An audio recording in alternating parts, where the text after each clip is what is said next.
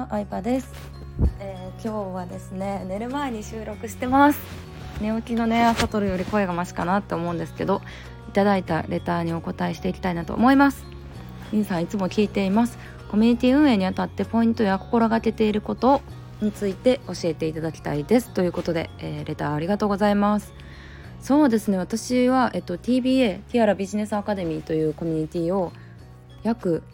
3年ぐらいかな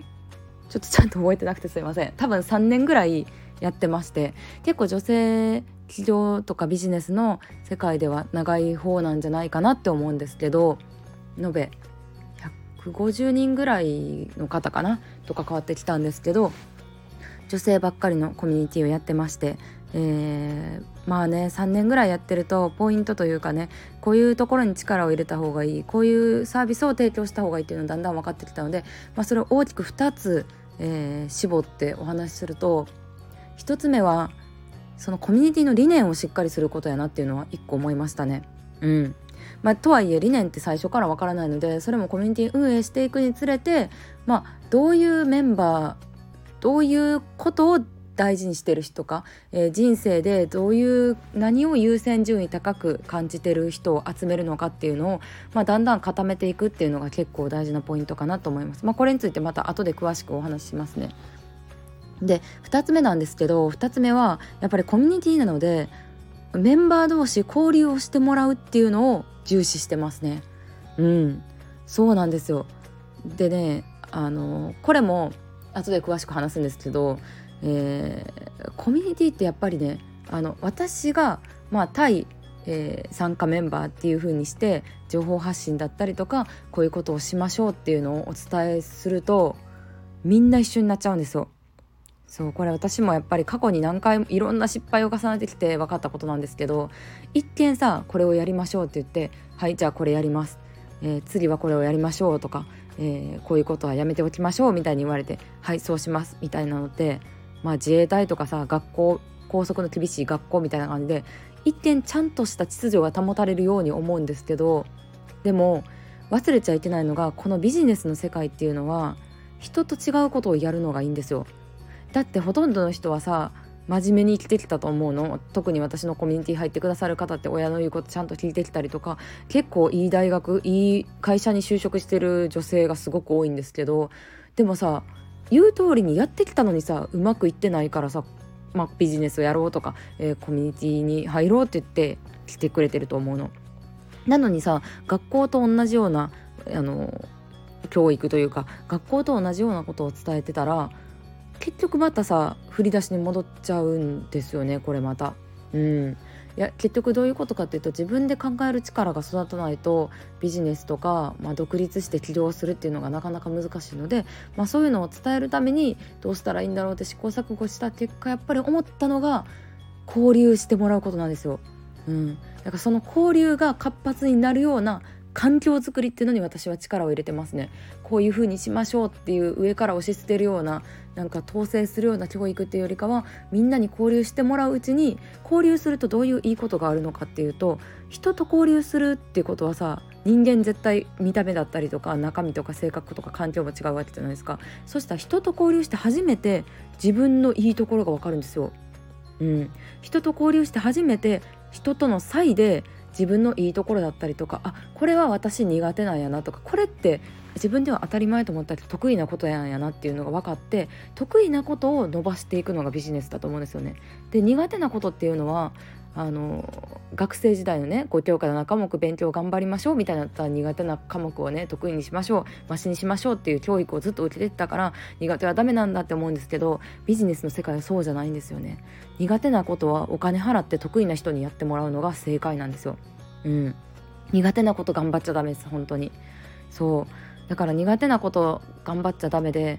じゃあ苦手なことをどうしたらせずに済むか。逆に人人と関わることであ私ってこれが求めてられてるんや。私って意外とこれすごいことやったんやっていうのが分かってそれを伸ばせるっていうのがあるので、えー、私のコミュニティはですね交流をしてもらうっていう機会を作るような工夫っていうのをたくさんしていますね。うん、でまあまあ最初にお話しした理念の話なんですけどでも最初からさこういう理念でやるっていうのもまあねやっぱりわからないので最初は小規模なうん期間の短い、まあね、あのコミュニティだったりとか講座だったりとかっていうのを始めていったんですけどだんだんね自分が何を大事にしたいかっていうのが分かってきたんですよね。うん、でまあずっとね昔から一貫してるのは女性限定でやるっていうのをやっててまあこれ何かって言ったらうーんまあこれはね私自身が悩んでたことでもあるんですけど女性ってさなんか例えば早稲田とか慶応とか有名な大学で有名な会社とかに就職しても結局産休で辞めなあかんかったりとか辞めなくても、えー、まあ、仕事を休んだことでキャリアアップ難しかったりするんですよね。まあ、組織の中ではねしょうがない部分もやっぱりあるわけですよ。でこんなにこの人能力あるのにすごいもったいないなとかえこんなにこの人人柄もいいし努力家やしでもやっぱどうしても社会の仕組み的に活躍できないっていう人をいっぱい見てたっていうのがあってでもその悩みって女性しか分からへんなって私は思ったんですよね。まあ、子供は現状ねいないですけどでもそれでも女性ならではのまあ大変さだったりとかうんあとはまあ女性だけにすることによって誰かの家で作業会したりとかさ遠征の時に誰かの家泊まらせてもらったりとかうん、例えば子供の子供が同い年やから子供の話でママ友さん同士がね、えー、仲良くなってたりとか。なんかやっぱりそういうのをね見てるのがすごい純粋に楽しいなっていうのを思ったんですよね。うん。まあ、コミュニティ運営やりながら、まあ、そういうとこ女性に特化した、えー、コミュニティをやっていきたいなっていう思いがね強くなってったっていうのもありますし。あとはうんそうだな、まあ、ガンガン売り上げを上げる売り上げを優先順位の一番って置くというよりかはうんまあトータルで人生が充実するビジネスと作り方っていうのを重視するようになって、うん、まあたとえね売り上げがねあの別にね全員がね100万円稼ぎましょうっていう必要もないと思うんですよ。ないと思っててうんまあ旦那さんが稼いでくれるもありだと思うんですよ。うん、でもとはいえそういう稼ぐ旦那さんってさ何かを頑張ってる女性が好きな人が多いからさ別にその結果としてめちゃ稼いでってなかったとしても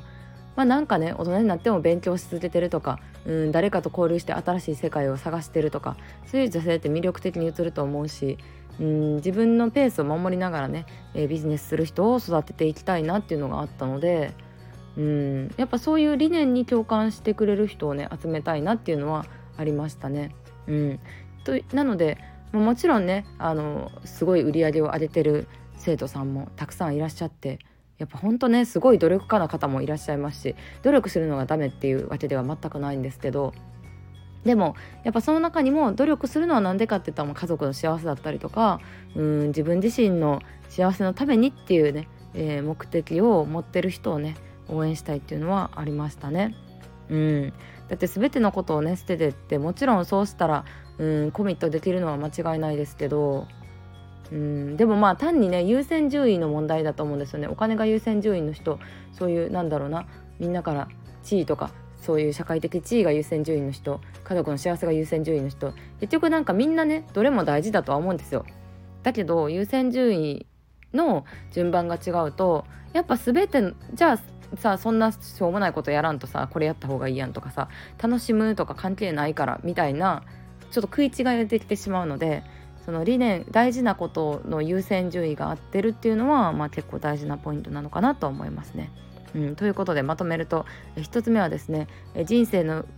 人生生きる上で、えー、の優先順位が一致している人、まあ、理念価値観が一致している人たちを集めるなので普段からそういう発信をするように心がけているっていうことと、まあ、2つ目はですね交流してもらうことですね。うん、自分が全部提供しなきゃじゃないんですよ。もう今の時代情報だけ集めようと思ったら別にただでも集めれちゃうわけですから。でも何が大事なのかって言ったらやっぱ交流することだったりとか、まあ、人と関わることだったりとか。うん交流の仕方もねいろいろあってリアルで会う以外にもうん Zoom でのね、えー、月一の、まあ、報告会とか交流会もやったりとか。あとはうんチャットワークでね毎日日報を投稿するようなスペースがあったりとか。うん、成果報告してくれた人がねレポート投稿する場所があったりとか結構いろんなねオンラインリアル問わず、えー、関われるような場所っていうのを用意してるんですけど、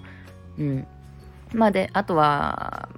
まあ何に関してもそうなんですけど私は強制はしないっていうのを決めててまあサービスとかね、えー、作業会とかそういう環境とか場所っていうのは提供するんですけどまあねあのそれぞれタイミングだったりとか、えー、事情もあると思うので、えー、あまり強制せずそのメンバーさん個人での、えー、参加しやすいタイミングでね参加してもらうようにっていうのは一つ心がけているポイントにはなりますね。はいなのでね、えー、どんな理念でもいいんですよ売上第一でも、うん、全然いいしあのとにかく結果にコミットするでもいいと思いますしでもそれを一貫してるっていうのがすごく大事だと思っていて、うん、ぶれないっていうのが大事だと思っててまあそんな感じですかね。はいということで、えー、コミュニティ運営3年間やってきた私なりの、えー、アドバイスっていうのをお話ししてみました。参考になったら嬉しいなと思います。ではバイバイ。